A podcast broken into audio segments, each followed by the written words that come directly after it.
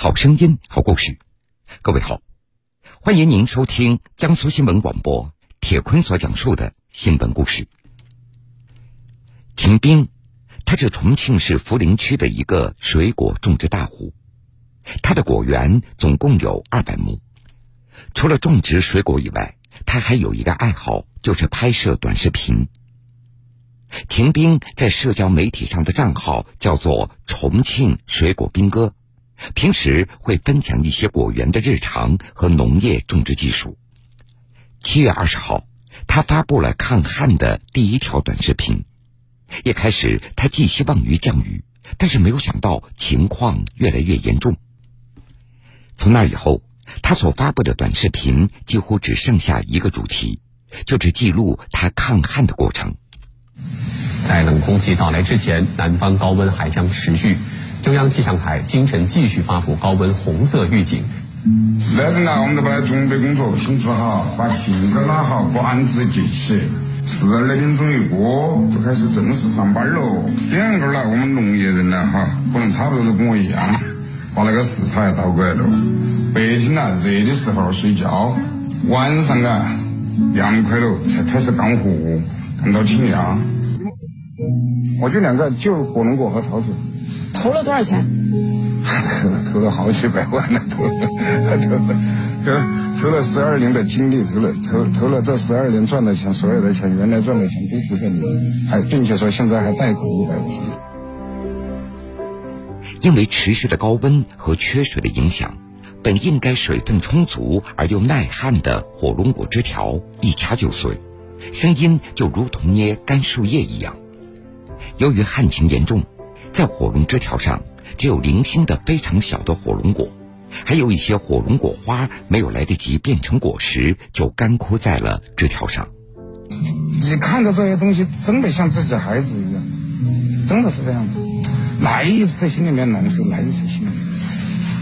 等于说，我现在做了一个什么事，我就保桃树，桃树也是我孩子，这个也是我孩子，我就放弃了这个孩子。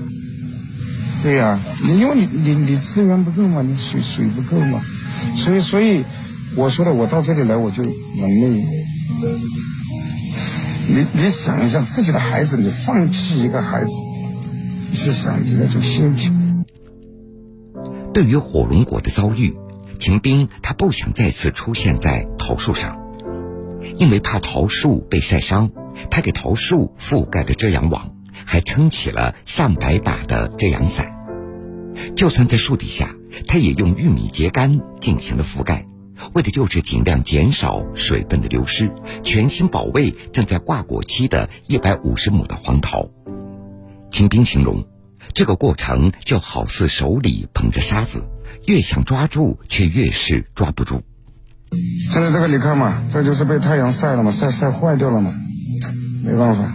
可惜了。可惜啊，这这你没办法呀，因为太阳太大了，我就因为我还用伞遮住啊，要不遮住的话，像这样的桃子一个都没有。重庆高温干旱的天气依旧持续。秦兵所在的志平村用来灌溉的水渠只剩非常少的一点水了。秦兵原本用来灌溉的一个水塘，因为周边的居民也要取水灌溉，日渐干涸。而另外一个他在山顶修的水池，也因为长久没有下雨，所剩无几。秦兵他也考虑过钻井取水，可是专业人士到他这儿一检测，发现需要下钻一百米以上才能取到足量的水。无奈之下，秦兵也只能向政府求助。当地政府用消防车给秦兵送水的那天，重庆多地已经连续五天以上日最高气温超过四十度。消防车给果园送水，缓解了当时秦兵的用水的危机。可是很快，秦兵就发现，靠消防车送水，这并不是一个长久之计。我们镇呢只有一台机一台那个消防车，它一车只有三方水，它每每一家都拉一车的话，所以可能我们一天也就三五车，这样呢，大家呢也也他们呢也也忙不过来，我们呢也不能光指望他们。我每天的话最少要两百方水以上，没想过这么难。前几前几年的话，我们水都根本都用不完。为了能够从根本上解决秦兵的用水的问题，当地政府的工作人员到秦兵的果园进行了实地考察，一起开始研究如何从几公里之外的长江里来取水。经过现场查看，最终确定了取水点，开始安装水泵、铺设管道，一切准备妥当，打开水泵。长江水在经过近两公里的管道以后，进入了村里的蓄水池。有了长江水，秦兵的果园是不是就高枕无忧了呢？然而几天过去了，秦兵为了从长江里抽水，每天他只能睡最多四五个小时。对他来说，抽长江里的水性价比并不高。因为江里面抽水呢有一个最大难度，我们这里呢出去就是差不多一公里的那个沙滩。那我们如果说用那个抽水机抽的话，这两天也在水水位在下退，可能每每天你就要把那个设备往外面去抬，这样的话人力物力你花的太多，就有点困难。长江水对于秦兵来说是远水治不了近渴，无奈之下。他只好在寻找另外的一个方案。我们现在是这样的，我们在拉那个水泵的线，我们这里有一个井，这里呢把这个水啊抽到我基地里面去。就在秦兵为找水焦虑不已的时候，八月二十五号，当地的一名基层干部突然想起来，果园附近的一块田里还有一口废弃的水井，于是就带着秦兵找到了这口井。你看它小啊，它其实这整个地方的地下水都都往这里流，可能一天抽个一两百方，这里这个水井是没问题的。当天晚上我们是十二点钟到这里来看的，看到这个里面现在还有水，所以我第二天我就用了一个潜水泵到这里来抽，抽了三个半小时，这个水呢没有抽干。在工人们的帮助下，秦兵又把水井里的管子和前两天连夜铺好的管子连接了起来。如果顺利。水井里的水很快就会被抽到几公里之外的浇灌用水池里。尽管已经在高温下忙活了大半天，秦兵还是忍不住立马带着记者前往山顶查看一下。哇，猛了！看到没有？